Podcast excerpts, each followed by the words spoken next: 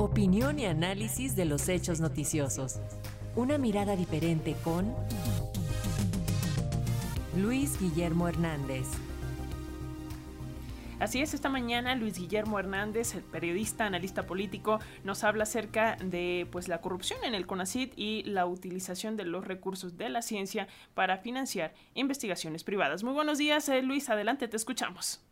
Muy buenos días, Alexia, también muy buenos días a Paco y a la audiencia de nuestra radio Educación.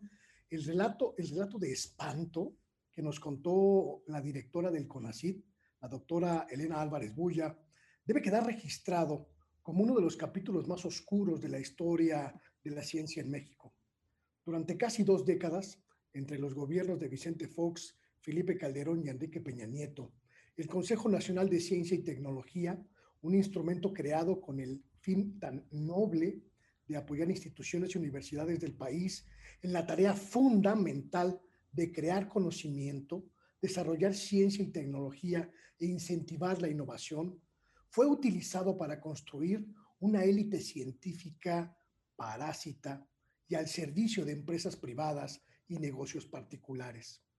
Miles de millones de pesos provenientes de las arcas públicas, convertidos en fideicomisos opacos que fueron destinados entre 2000 y 2018 a apoyar investigación y desarrollo de empresas privadas multinacionales, como Kimberly Clark, del magnate Claudio X González, o FEMSA, propietaria de Coca-Cola, o Monsanto, la multinacional de los transgénicos, o para realizar transferencia de conocimiento desde las universidades hacia las empresas privadas sin que las instituciones educativas alcanzaran un beneficio concreto por esas acciones.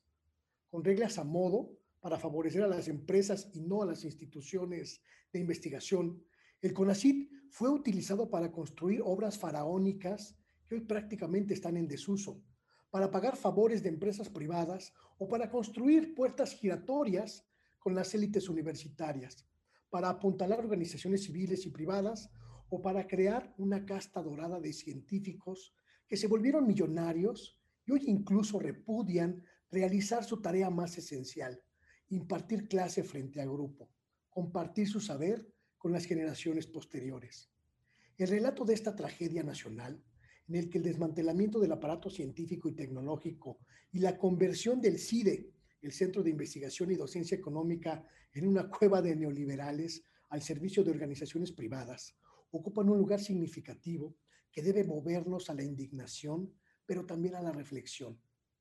Mientras el CONACIT repartía miles de millones de pesos a manos llenas a un pequeño, pero muy voraz núcleo de investigadores, científicos y tecnólogos de universidades públicas y privadas, la condición de la ciencia y la tecnología en México se desplomaban y el país caía 16 lugares en el terreno de la innovación mundial. Se rezagaba y perdía una oportunidad única de alcanzar la soberanía en ese terreno.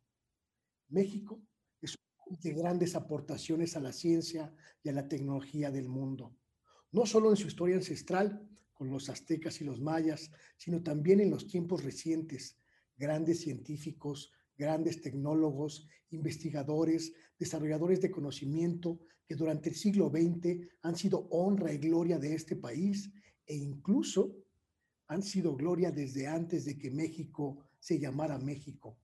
Lo ocurrido en el CONACIT durante la época neoliberal debe ser considerado un acto de traición suprema a nuestra historia y a nuestra herencia. Una traición que como mexicanas, como mexicanos, estamos obligados y obligadas a nunca olvidar para que nunca, absolutamente nunca, se repita. Ese es mi comentario. Muchas gracias Luis Guillermo por el mismo. Permanecemos en sintonía y nos escuchamos el la próxima semana. Un abrazo.